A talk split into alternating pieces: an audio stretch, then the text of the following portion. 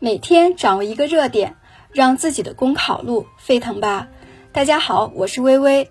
今天我们分享的热点是完善社保第六险，造福更多老年人。第七次全国人口普查数据显示，老年人口的比例上升较快，其中生活不能自理、长期患病卧床，甚至是植物人的失能失智老人数量超过四千万人。这些需要长期护理的老人，绝大部分由配偶、子女或亲戚照料，还有一些老人选择长期住院，消耗了专业医疗资源，也加重了家庭负担。长期护理保险也被称作社保第六险，旨在通过引入专业护理机构提供床位或者上门服务，从而让长期护理的供给和需求矛盾得到缓解。从当前试点的地方来看，长期护理保险取得了良好成效，但目前长期护理供需缺口仍然不小，受益人群在失能人群中的占比仍然较低。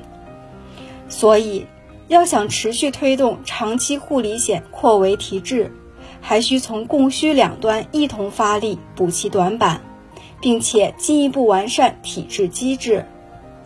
一从需求端看，应当加快建立多元化筹资渠道。除了医保基金划转，有能力的地方可以适当增加财政投入，并且鼓励撬动个人投入，让扩围可持续。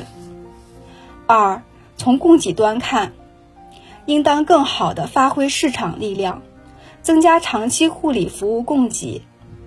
一方面，要强化财税支持政策，鼓励社会资本投向相关养老产业；另一方面，相关的保险公司要开发设计更优质的产品，优化服务。三，从制度角度看，应在失能认定、护理服务待遇支付、服务人员认证以及护理机构准入、服务质量等方面统一，更好的保障制度公平。好了。以上就是今天的背诵热点。想要获得更多文字版资料，可以关注微信公众号“公考提分营”。感谢您的收听，我们明天再见。